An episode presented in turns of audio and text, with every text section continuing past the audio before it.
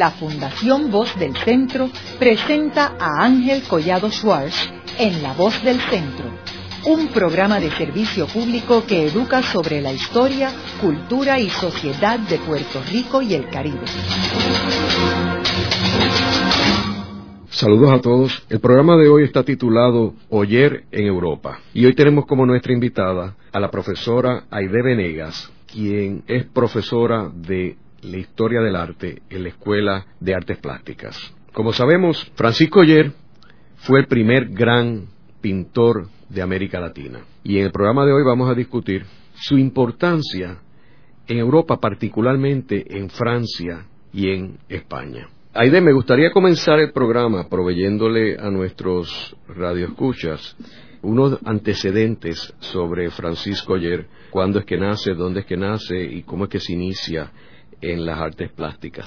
Bueno, pues Oyer nace en el 1833, un 17 de junio, en San Juan, Puerto Rico, en una casa que ya no existe porque es donde está el Parque de las Palomas hoy día. Y lo bautizan un mes más tarde en la Catedral de San Juan. Es el tercero de cuatro hijos. Su padre era un comerciante próspero y su madre era de Bayamón, por eso es que hay gente que cree eh, que él nació en Bayamón, pero hemos encontrado la partida de bautismo de él en San Juan un mes más tarde de su nacimiento y en esa época en 30 días no sacaban a un niño de una ciudad a otra. Oye, desde bien pequeñito empieza a dibujar y dicen que dibujaba con tiza las aceras y a los nueve años los ponen a estudiar con don Juan Cletonoa, que en seis meses ya le dice al padre que no tiene más que El artista más importante del momento, en seis meses ya el estudiante le había aventajado. Él estudió la obra de Campeche. Pues mira, una cosa que se me queda de la vida de él es que su abuelo había sido el doctor Francisco Yer, llevaba su mismo nombre, que había venido de España vía Santo Domingo. En Santo Domingo casó con una hija de cubano. Por lo tanto, Oyer tiene sangre cubana, española y dominicana. Y entonces este señor fue el que introdujo la vacuna de la viruela en Puerto Rico y por esa razón y por su importancia Campeche lo había retratado. Y Oyer a los 13 o 14 años copia el retrato de Campeche que le hizo a su abuelo. El retrato de Campeche no existe, pero la copia de Oyer existe todavía. Y ese es uno de sus primeros grandes obras y la hace este, siendo un niño. ¿Y qué educación él tiene en Puerto Rico? Él estudia eh, lo que antes se llamaba bachillerato en la escuela que, que, había en ese, en ese momento y ya a los 14 años o 15 años está trabajando en el Departamento de Hacienda. ¿Y cuándo es que él formaliza sus estudios? O sea, a los 14 años. A los 14 o 15 años este, ya le estaba trabajando.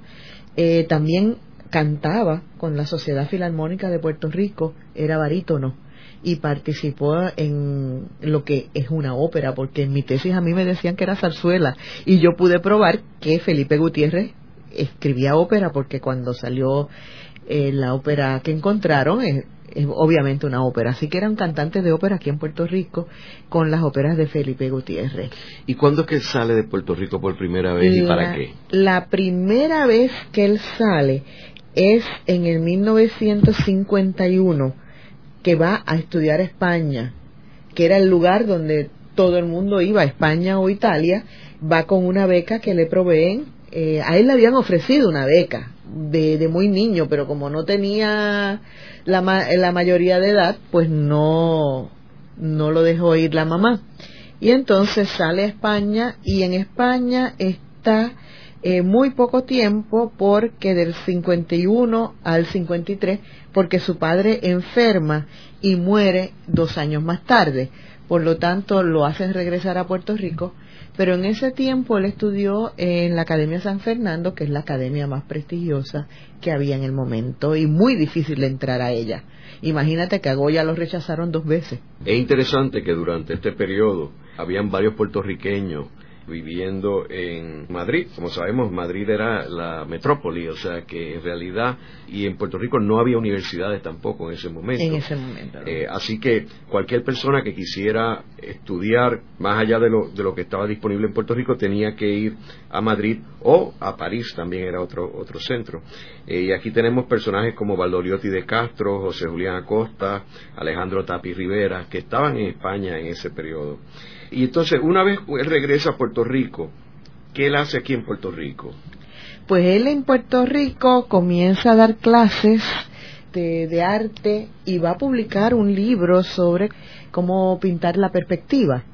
Y va a, trabajar dando clases, eh, generalmente pintando algunos cuadros religiosos, pintando varias obras él gana una medalla de plata eh, en la primera Feria Exposición de Puerto Rico en el 54 y una segunda medalla en la Feria Exposición de Puerto Rico en el 55. Y luego ya entonces en el 56 muere su padre y en el 58 regresa a Europa. Y esta vez es cuando llega a París.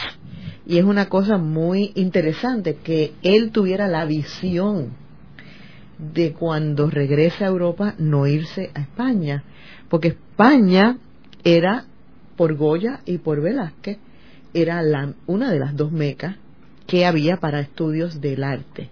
A Francia en este momento todavía el, no estaba el movimiento artístico tan solidificado como lo había estado en España o como lo había estado anteriormente en Italia. Y los mismos franceses trataban de bajar a Italia y algunos posteriormente ir a España. Pero Oyer se interesa por toda esta ebullición que está ocurriendo y se da cuenta que algo va a pasar en, Francia y va directamente a Francia a estudiar. Es curioso que en ese periodo Francia y particularmente París tenía una importancia clave en términos de las ciencias y es por eso que eh, Betances se ubica en París, también en la literatura había unos grandes literatos en esa época, que incluía Víctor Hugo y Balzac. Así que yo estoy de acuerdo contigo que las artes plásticas no estaban allí todavía, pero se veía que algo estaba pasando en París. Correcto. Pues mira, es que yo le digo a mis estudiantes, cuando doy clase de, de Oyer, les digo, menciónenme 10 o 12 artistas famosos internacionales nacidos antes del siglo XIX. Y pues si tú vas a ver de los grandes artistas, ninguno de estos docenas de artistas es francés. Si vamos a comprar al Goya, Velázquez, Miguel Ángel, eh, Durero, Rembrandt, Rubens, toda esta docena de grandes maestros de la historia, ninguno, absolutamente ninguno, eh, de los franceses antes de mediados del siglo XIX es francés. Está en esa lista de, de la docena de artistas más importantes de la historia.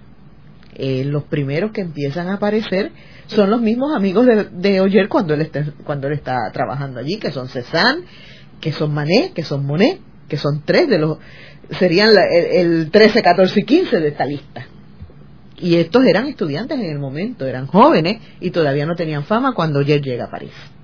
Y cuando él llega a París, ¿él establece algún tipo de contacto con Ramón Emeterio Betances? Definitivamente sí lo establece. Yo traté en un momento de hacer una investigación. Yo descubro en el 82, cuando hago la investigación de ayer, toda una cantera de información sobre Betances porque el carpeteo que le tenían a Betances es impresionante. Yo no sé si tú lo conoces, pero en ninguna de las reuniones políticas que Betances tenía aparecía el nombre de Oyer. Sin embargo, el nombre de Oyer aparece Betances acompañando a al teatro, aparece Oyer en, la, en, la, en el entierro de la novia de Betances. Y bueno, el, carpeteo es tan grande que yo estuve una semana y encontré tres momentos en que Oyer y Betances se vieron y todos fueron en actividades públicas culturales. Y no pude seguir buscando más porque este, tenía 24-7 estaba Betances seguido por espías españoles en París. Y en todas las actividades que ellos encontraban eran culturales, no políticas. En las tres que yo encontré fueron culturales, actividades culturales. Yo encontré muchas actividades políticas, muchas reuniones secretas donde yo nunca aparecía. Y definitivamente si nosotros vemos Oyer, Oyer nunca se manifestó tan abiertamente dentro de la política. Oyer compartía con Betance y con muchos otros unos ideales sociales y su obra es una obra muy social, muy antiabolicionista, donde él trata de trabajar para mejorar la sociedad puertorriqueña. Pero nunca le he encontrado ninguna manifestación que hablara de un de algo político, o sea, político dentro de, de la estructura política del país, pero dentro de las estructuras sociales sí continuamente estuvo haciendo aportaciones. Y volviendo otra vez al, momento cuando él realiza su primer viaje a París en el 1858, ¿qué él hace cuando se constituye allí en París? ¿Qué hace Oyer? Mira, lo primero que él hace a los tres días de llegar es pedir un permiso para copiar una obra en el Louvre, que en este momento no acuerdo si era Rembrandt o Rubens, de Rubens la obra se llamaba La Virgen con Ángeles. Y en ese momento debió haber conocido a Manet, porque dos días antes Manet había solicitado copiar un Rubens en el Louvre. Eh, asumimos que los Rubens estaban en las mismas salas o por lo menos en salas contiguas. O sea que si hay dos copistas en la misma semana y un cuadro en tres días no se copia. Por lo tanto, yo creo que de las primeras personas que Oyer debió haber conocido en París tuvo que haber sido Edward Manet. También entiendo que él en esta época es que conoce también a Camille Pizarro y a Claude Monet también, ¿verdad? Los conoce a todos. Eh, de hecho, Pizarro es con el que hace la mayor de las amistades y con el, que está mucho más eh, cercano en estos días. Pizarro, a pesar de ser francés, había nacido en San Tomás y se había criado en, tierras caribeñas, había vivido una, temporada en Venezuela, por lo tanto, encontrar a un caribeño en el medio de París, me imagino que tiene que haber sido eh, un encuentro muy grande. Y fueron muy amigos. Hay muchas cartas, hay muchas menciones en las cartas de Pizarro a su hijo Lucián eh, sobre ver a Oyer o sobre cosas que le ocurrieron a Oyer y está toda esta documentación está muy bien publicada y muy bien estudiada. De hecho, en una de estas cartas eh, lo que habla es Pizarro diciéndole a su hijo que Oyer lo llevó a ver a este Isito curioso provinciano que todos los demás se burlaban de él. Y ese curioso provinciano que los otros artistas mediocres se burlaban de él, era por Cézanne. Y entonces Oyer aparece en los libros.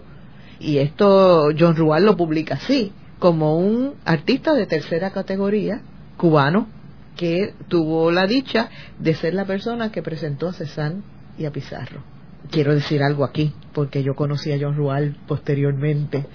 Y cuando hicimos la exposición de Oyer, la retrospectiva, yo le mandé a John Rual un libro y cuando lo conozco tres años más tarde me dice me da las gracias por haberle enviado el catálogo de Oyer porque se dio cuenta que Oyer era un, artista magnífico, que no era lo que él creía.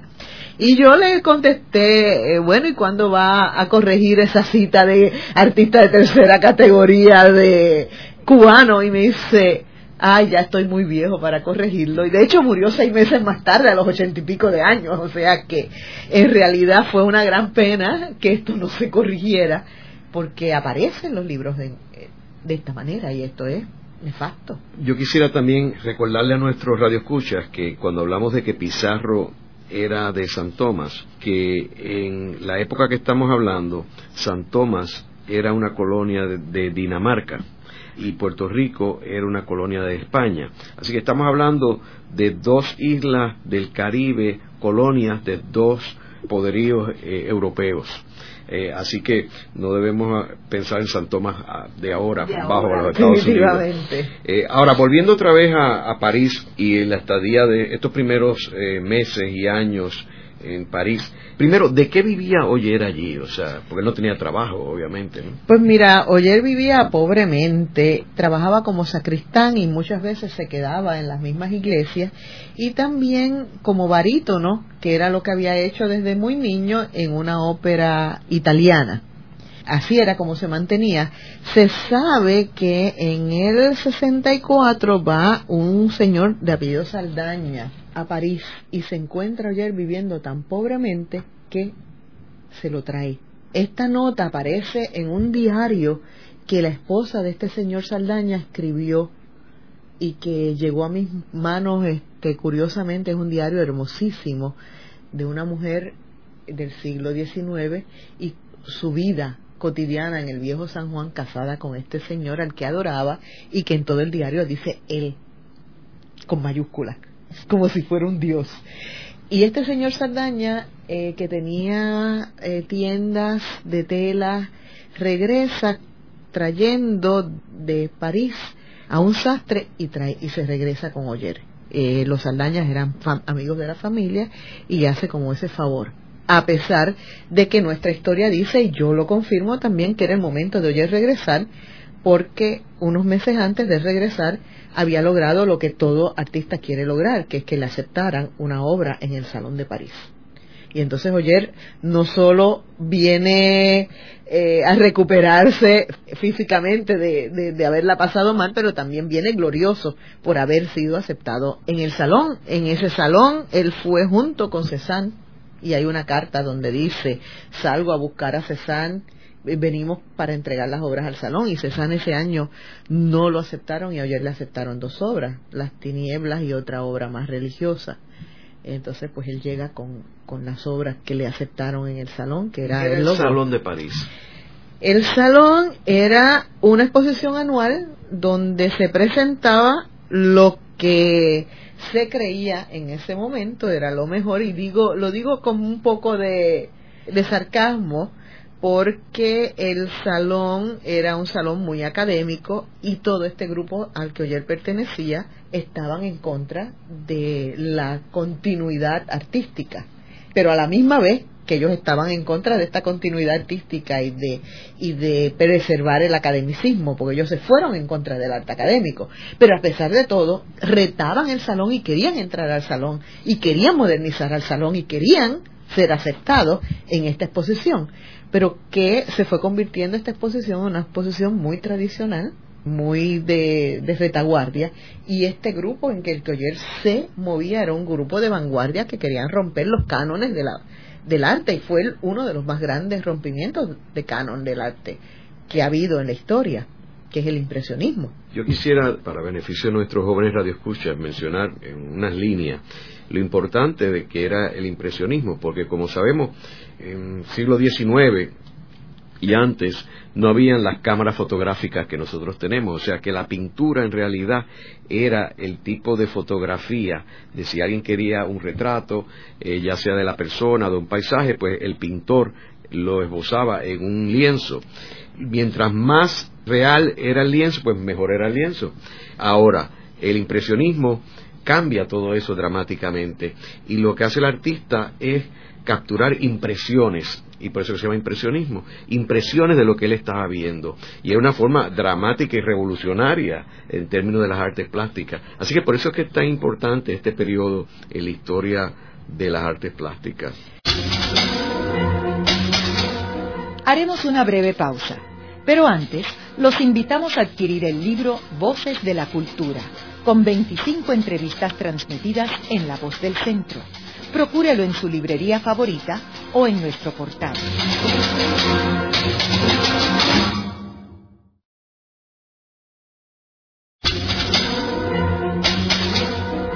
Están escuchando a Ángel Collado Schwartz en La Voz del Centro.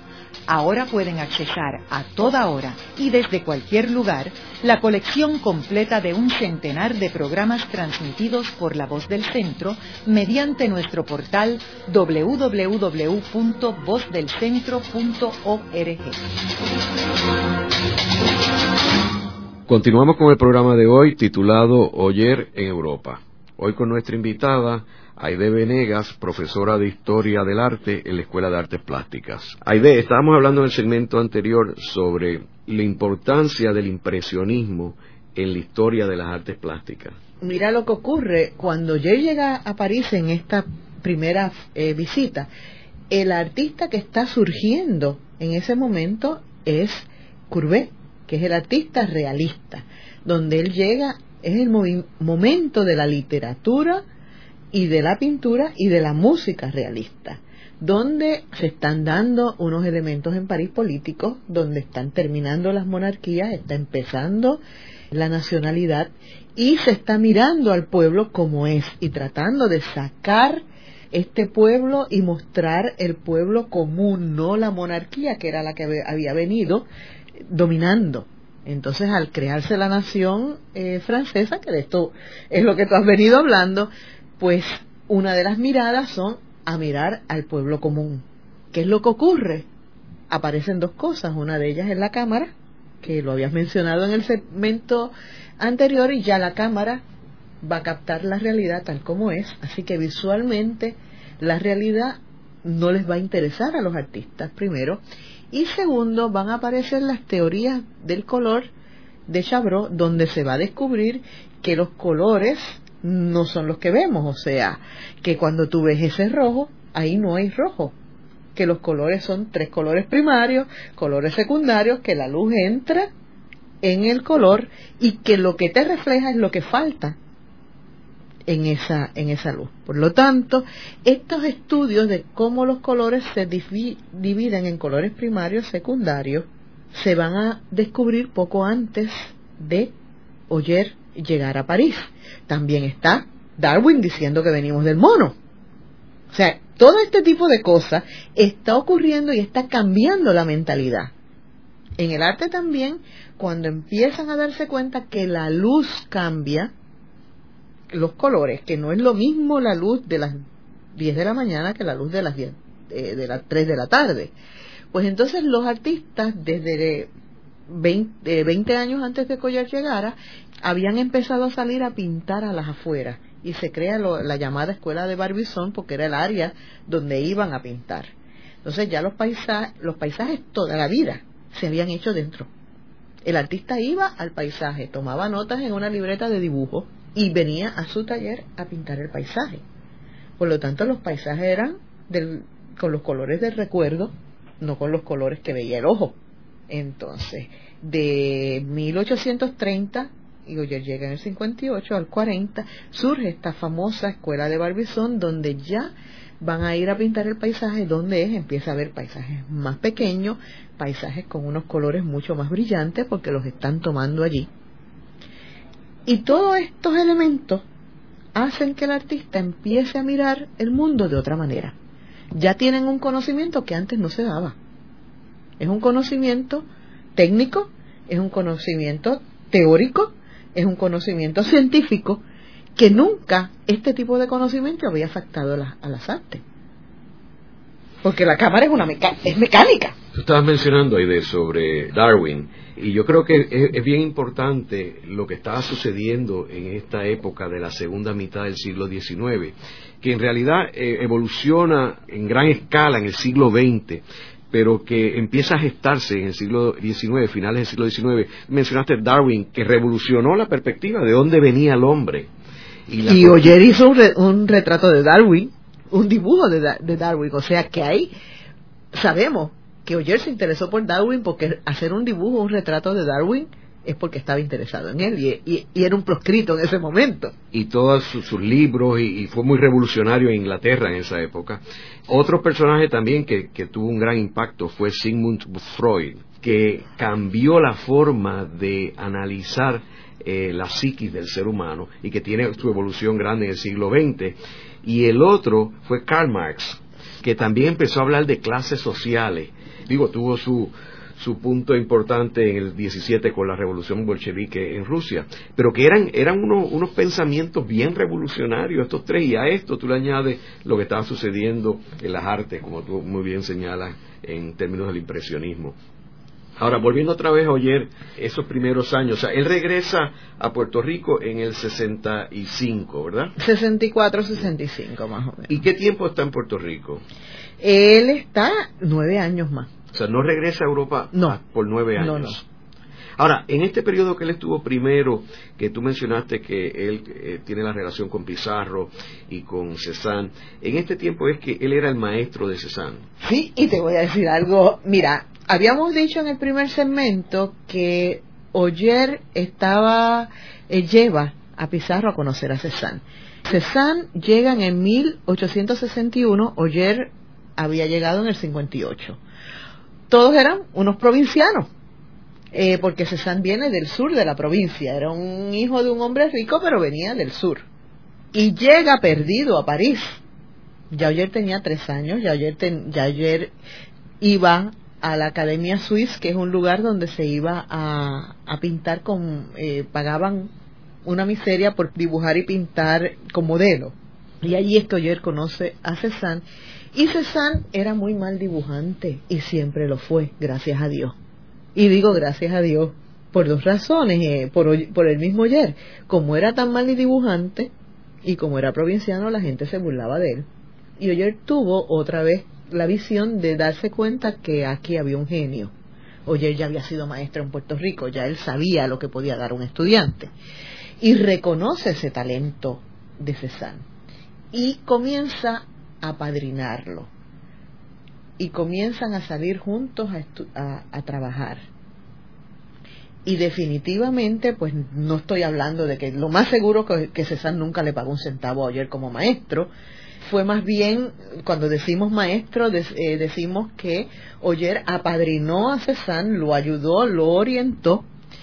Y ahorita dije que era maravilloso que ayer eh, que Cézanne no supiera dibujar muy bien, porque eh, al no dibujar bien y haber vivido en un mundo donde el dibujo era lo principal para el arte, entonces pues es que revoluciona el arte, porque convierte el arte en estructura.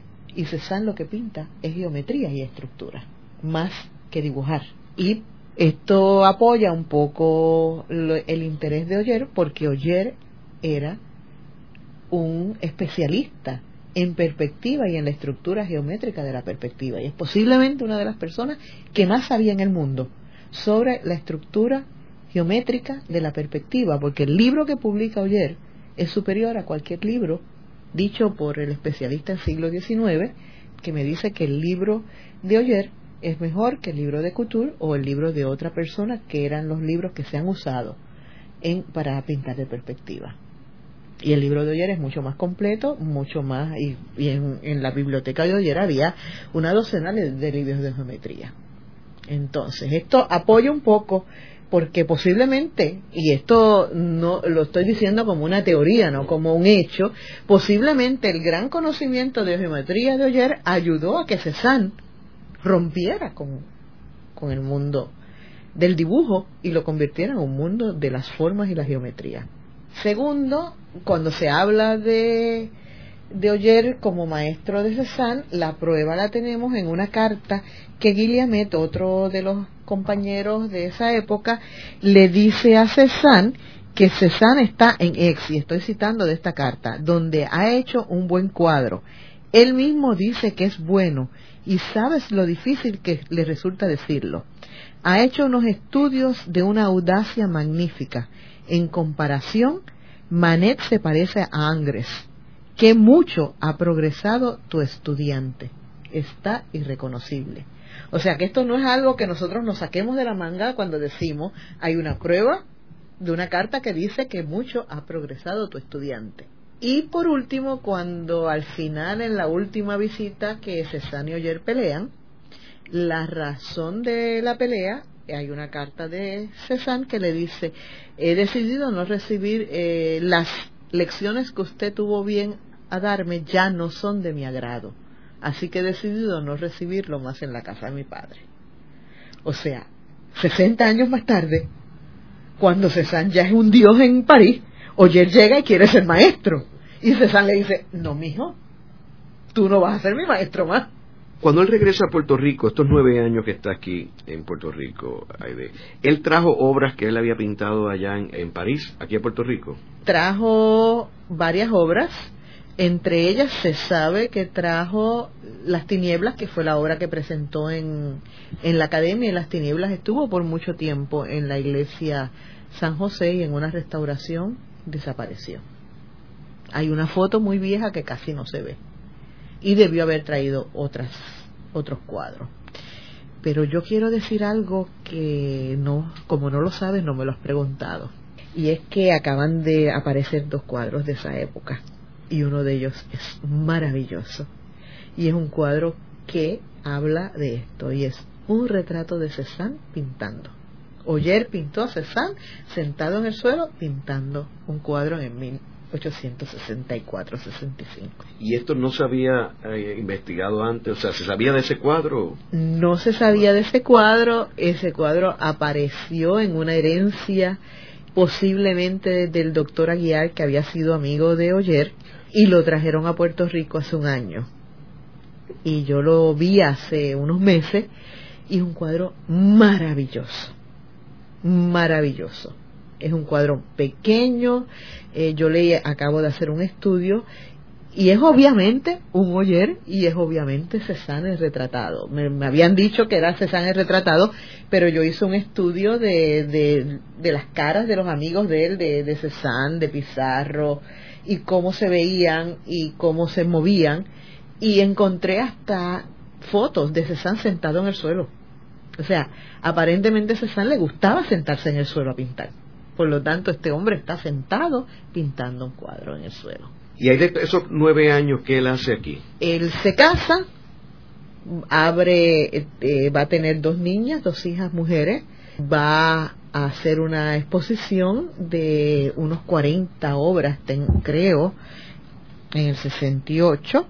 Trata creo que son 45 pinturas. 45 pinturas. Los salones de la sociedad económica. Exactamente, esa misma es este, que tenemos el dato exacto.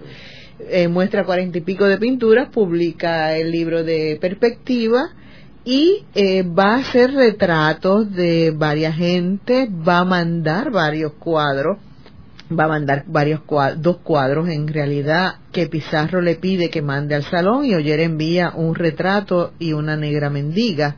Estos llegan tarde, llegan dos días tarde y no son aceptados en el salón, no, los dejan entrar en el salón, pero eh, hay la crítica esta de Guilliamet sobre el cuadro, eh, sobre esos cuadros que a mí me parece que esto es un documento altamente importante porque en ese documento Guilliamet continuamente habla de que las manchas justas, las manchas precisas, colores puros, y continuamente le dice, tú sabes lo que hay, tú, a ti te gusta Mané y sabes de qué estamos hablando, recuérdate de cómo hay que pintar en colores puros, manchas justas, manchas, manchas, manchas, la palabra manchas o taché, que es en, en francés, aparece más de diez veces en la, en la carta. Y esta carta fue escrita en el 1866. La fecha que se da para el impresionismo es 1873. La palabra impresionismo se acuña en esa fecha. Por lo tanto, estamos hablando de eh, siete años antes de que se hablara de la palabra impresionismo, ya esta carta que Guilliamet le manda a oír a Puerto Rico está hablando de mancha, de colores precisos, de mancha justa. Por lo tanto, aquí estamos hablando de que la, la fase conceptual del impresionismo ya Oyer la tenía y la practicaba. Entonces, ¿cuándo es que regresa a Europa? Él regresa en el mismo 1873 un mes antes de que se dé la primera exposición impresionista. O sea, que el impresionismo se, se montó en esos años que Oyer estuvo fuera. Ahora, ya para esta fecha, él regresa con su esposa. No, regresa solo. Él va a la exposición de Viena, pagado por el gobierno de Puerto Rico. Allí se encuentra con uno de los amigos antiguos, con Ribot, que estaba allí, y regresa a París. En vez de regresar a Puerto Rico, se va a París. Y entonces allí se queda un par de años más en París. Y entonces está en el momento que es la ebullición del impresionismo. ¿Y allí con quién es que él comparte? Otra vez va a compartir con Cézanne, con Pizarro, con todos ellos. ¿Él tuvo alguna relación con otros como, eh, como Van Gogh o Mm, como Gauguin? Con Gauguin? Ellos son posteriores. Sí. O sea, en el setenta y pico, Gauguin era un banquero. Y Van Gogh estaba dando, dando misas en Holanda. de ministro en Holanda en esa fecha. Que los personajes eran Monet, Manet, Pizarro, Cézanne. Exactamente. Y habían unos cuantos, Guilliamat, Guilliamet, eh, Cis, eh, Sisley. todavía yo creo que no estaba listo. Es un, poco posterior porque es postimpresionista en esta época de, de los 50 y los 70. Entonces, en este periodo él pasa como dos años en, Francia. Exactamente, aproximadamente dos años, porque se sabe que viaja por Italia, hay unos paisajes nevados del nórdicos que los debe haber pintado en un viaje que dio. Esos paisajes no se han conservado, nosotros no los hemos visto nunca, pero sabrá Dios si algún día aparecen. Haremos una breve pausa pero antes, los invitamos a adquirir el libro Voces de la Cultura, con 25 entrevistas transmitidas en La Voz del Centro. Procúrelo en su librería favorita o en nuestro portal.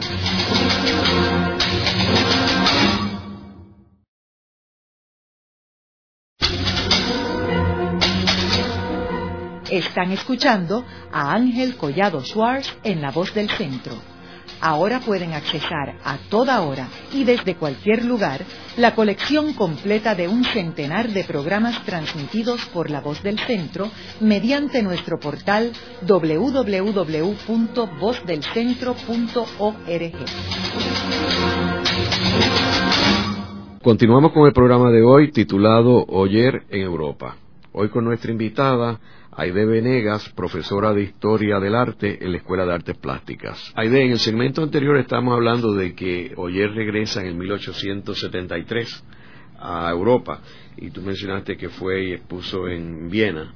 ¿Qué tiempo él se queda en Europa durante esta travesía? Pues él en el 73 él va a Viena pensando regresar, pero se va a París. Y habíamos dicho en el segmento anterior que se queda dos años en París en estos dos años su paleta cambia porque ya el impresionismo había madurado, que cuando él lo deja en la primera época era solamente eh, la idea de pintar las manchas, ya el impresionismo está en todo su auge en esos dos años que él está. Viaja por Italia, viaja a los países nórdicos y en el 77 llega a Madrid y va a estar en Madrid hasta el 83 que vuelve a regresar a Puerto Rico. ¿Y qué hacía en Madrid? Bueno, pues dice Gallanuño, y creo que lo podemos corroborar, que introduce el impresionismo en Madrid. Es el primero que lleva el mensaje impresionista a Madrid. Madrid va a dar clases, va a tener hasta eh, varios estudiantes y va a estar trabajando en esta exposición que hace en el 83 que el último cuadro, y dicen que lo presentó en un caballete porque estaba todavía mojado, fue el Palacio de Arcañice.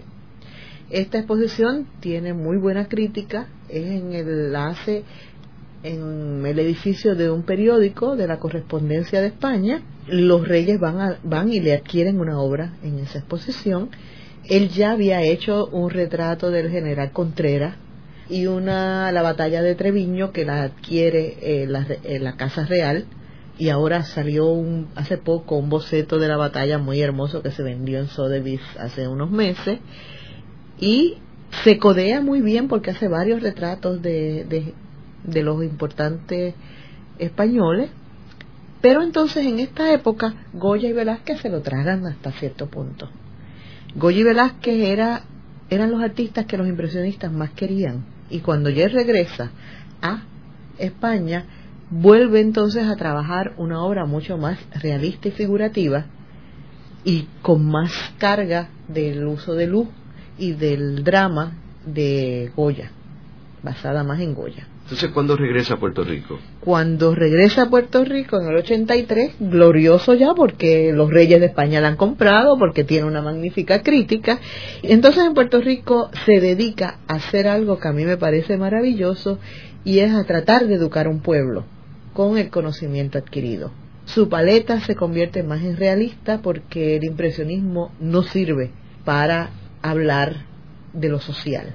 El impresionismo es un arte de la burguesía que florece, como era la burguesía que había en París, y era un arte que no tiene agarre social ni político. Entonces, pues, él entiende que el artista, como el literato, debe ser de su época, de su región, si no quiere ser olvidado. Y estas son palabras que él va a decir más tarde que el artista como el literato tiene que fustigar el mal y exaltar el bien, y por lo que él define el arte en bien de la humanidad.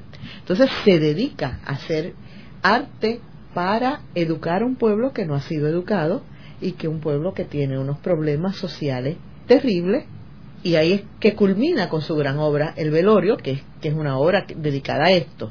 Entonces esa obra la lleva a Cuba y la lleva a París, se la aceptan en el salón, no sabemos si lo exhibió o no, porque aparentemente lo que se dice es que era muy grande, no cupo y no, no se pudo exhibir, pero aparece en el catálogo y aparece la boleta que le aceptan el cuadro.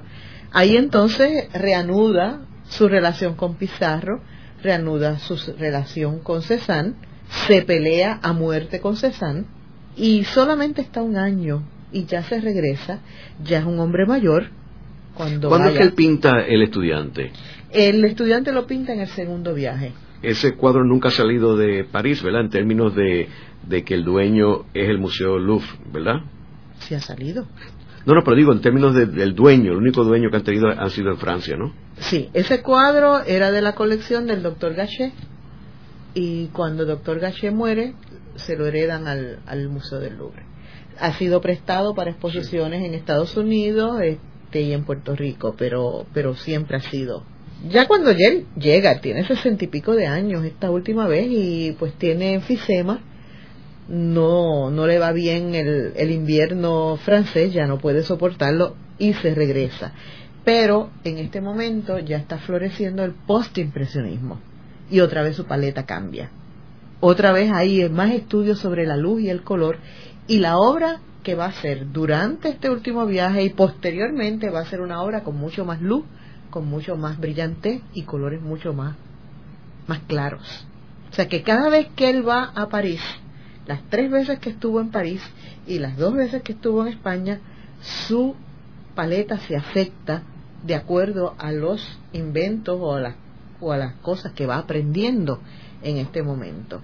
Entonces lo que para otro artista sería un no no, que es cambiar de estilo para Oyer es fantástico porque él cambia de estilo de acuerdo al lugar donde está y a los avances o a las necesidades que ese país tenga. O sea, cuando él pinta en París, pinta para una sociedad francesa burguesa.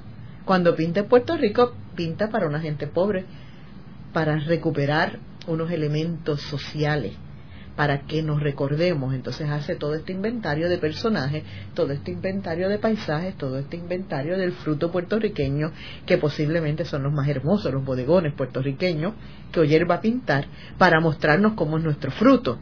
Hoy día yo los enseño y los estudiantes míos no saben lo que es un pajuil. ¿Y estos bodegones él los pinta en su periodo en Puerto Rico? Sí, y es bien curioso porque la conciencia de él del lugar es, es de avanzada todos los artistas en todas estas épocas, en toda Latinoamérica y Norte, en todas las Américas, vamos a decir, de, cuando pintan bodegones, pintan manzanas, eh, uvas y frutas como los bodegones europeos. Cuando él pinta un bodegón, lo que pinta son mangos, mameyes, parcha, plátanos, los plátanos que es nuestro nuestro pan de cada día, como, como posteriormente fue en otro cuadro. Y lo que va a pintar es el fruto nuestro.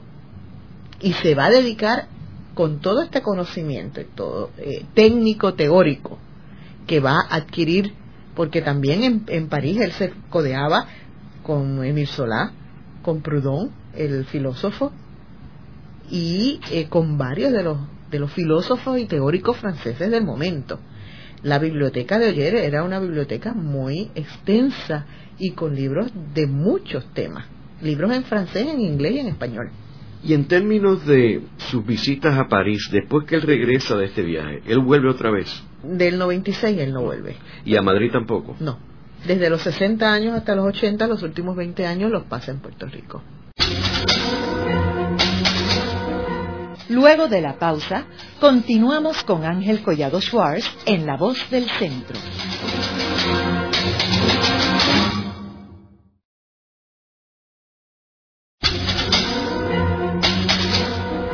Continuamos con la parte final de La Voz del Centro con Ángel Collado Schwartz. Pueden enviarnos sus comentarios a través de nuestro portal www.vozdelcentro.org. Continuamos con el programa de hoy titulado Oyer en Europa. Hoy con nuestra invitada, Aide Venegas, profesora de Historia del Arte en la Escuela de Artes Plásticas. Aide, ¿cuál tú dirías que es la importancia de Francisco Oyer en el arte latinoamericano? Pues mira, yo soy profesora de arte latinoamericano y, me enferma leer los libros de arte latinoamericano donde dicen que el modernismo aparece 75 años más tarde en Latinoamérica, o sea, el modernismo en Europa se da a mediados del siglo eh, o a principios del siglo XIX o, y, el gran rompimiento se da en los 70, 70 y pico. Y en Latinoamérica no se da hasta 1920 cuando toda una serie de artistas empiezan a regresar. Entre ellos conocemos a Tarsila do Amaral, que, brasileña, a Diego Rivera, el muralista, y pues todo el mundo da la fecha de la década del 20 como el comienzo de, la idea innovadora en el arte latinoamericano. Sin embargo, estas ideas innovadoras están en Puerto Rico desde Goyer y Regozoen en 1860 y pico. O sea, estamos hablando 60 años antes de que surgiera el modernismo en toda Latinoamérica. Ya Oyer traía la semilla del modernismo en Latinoamérica. Y cosas que hizo Oyer, como por ejemplo, el muralismo nunca, nunca conoció a Oyer. Sin embargo, todo lo que es el muralismo, ya Oyer lo había hecho 30 años antes del muralismo. Porque con el cuadro El Velorio, que es un cuadro que intenta educar a un pueblo, que muestra a la sociedad de un país la, parte histórica, de tamaño monumental, con intenciones de llegar a la sociedad y mejorarla. Eso es lo que es el muralismo. Educación social y llegarle a un pueblo. Y Oyer ya lo había hecho en el 93 y el muralismo en el 20 y pico. O sea, 30 años antes, Oyer ya estaba haciendo lo que el muralismo hizo posteriormente. Y el muralismo es el movimiento más importante no solo de Latinoamérica, sino del mundo, porque es el primero que mira, y lo dicen los libros, que mira a educar un pueblo, a trabajar mejor, a mejorar la sociedad, y ya Oyer lo había hecho. ¿Hay alguna figura del arte latinoamericano de la época de Oyer que esté en esa misma escala? Ninguna el artista más famoso del siglo XIX en Latinoamérica es Velasco, José María Velasco, que es un magnífico paisajista, pero maravilloso paisajista que entendió el paisaje mexicano y lo produjo de una manera maravillosa. Pero el mismo Velasco lo único que hizo es paisaje. Yo nunca he visto otra cosa. Dicen que hay un retrato de su familia que yo nunca he visto. Primero y segundo, que él fue a Francia y conoció el impresionismo y pensó que era que era horrible el impresionismo y nunca se afectó por el impresionismo. O sea, que nunca entró en los elementos contemporáneos que se estaban, él se quedó en su nicho en México, hizo obra maravillosa, pero no fue tan versátil como lo fue ayer que hizo paisajes, que hizo bodegones, que hizo retratos, que hizo cuadros de género, eh, que hizo cuadros de batalla, que lo hizo todo. ¿Tú dirías que si Oyer se hubiera ubicado en París y en vez de haber regresado a Puerto Rico, su fama sería todavía mayor? Definitivamente, pero yo prefiero que haya pasado lo que pasó.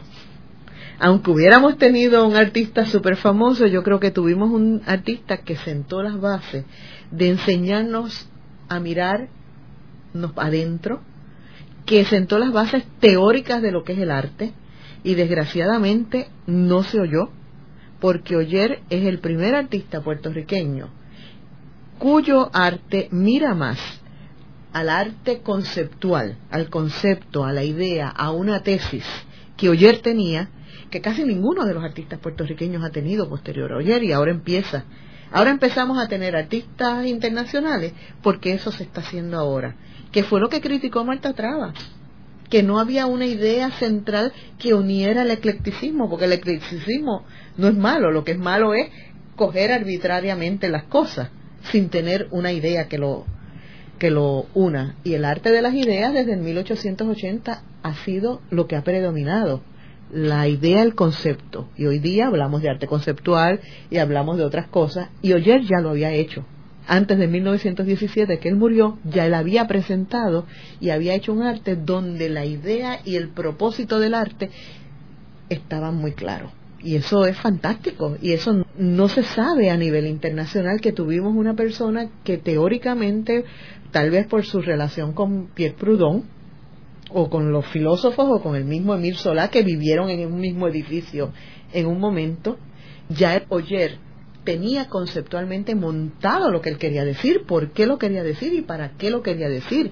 Y lo dice verbalmente en su, en su conferencia cuando él en el 1902 da una conferencia para la primera graduación de la Universidad de Puerto Rico, que en aquel momento se llamaba la Escuela Normal. Y él fue profesor de la Universidad de Puerto Rico. él enseñó en la escuela normal, pero lo votaron porque sus exámenes eran conceptuales y no, no, no técnicos.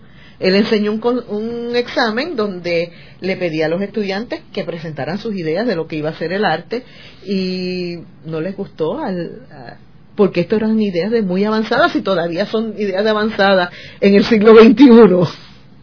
¿Y él tuvo exhibiciones en esos últimos años aquí en Puerto Rico? Tuvo varias exposiciones. Este, ¿Y fueron bien acogidas?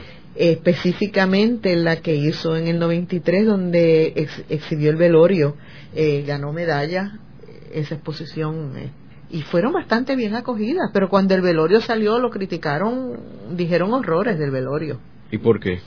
Porque por eso mismo, porque el velorio es una obra que hay que entenderla no dentro del campo de lo visual, sino del campo de lo conceptual. La obra del velorio tiene encerrado toda una historia tremenda y muy fuerte. Eh, unos mensajes que hoy en publicidad se llamarían mensajes subliminales, donde él castiga a la sociedad puertorriqueña y la critica de una forma violenta y que por muchos años se creyeron que eran errores en el cuadro y cuando tú miras los errores, los, como dice el jíbaro, los mentados errores, en realidad no son errores, son cosas para que nuestro ojo mirara ciertas, ciertos elementos. Como por ejemplo, hay una sombrilla roja en el mismo velorio que apunta al pie del cura para que nosotros veamos que ese pie tiene unas espuelas puestas y que eso no es nada muy bueno, un sacerdote con espuelas puestas son aves de rapiña y otras cosas mucho más, más serias que si empiezo a hablar de eso ya no tenemos más tiempo. En el programa de hoy hemos discutido la figura de Francisco Oyer y sus distintas estadías en Europa. Como hemos mencionado, eh, Francisco Oyer es la primera gran figura artística del arte latinoamericano y que tuvo una presencia en Europa muy importante, primero en Francia, donde fue maestro de Cézanne, que como sabemos es una de las principales figuras del impresionismo francés, y segundo en España, donde introdujo el impresionismo a España. Muchas gracias, Aide. Gracias a ustedes. Esta ha sido una producción como servicio público de la Fundación Voz del Centro. Los invitamos a sintonizarnos la próxima semana a la misma hora. Y recuerden que pueden adquirir el libro Voces de la Cultura en su librería favorita o en nuestro portal.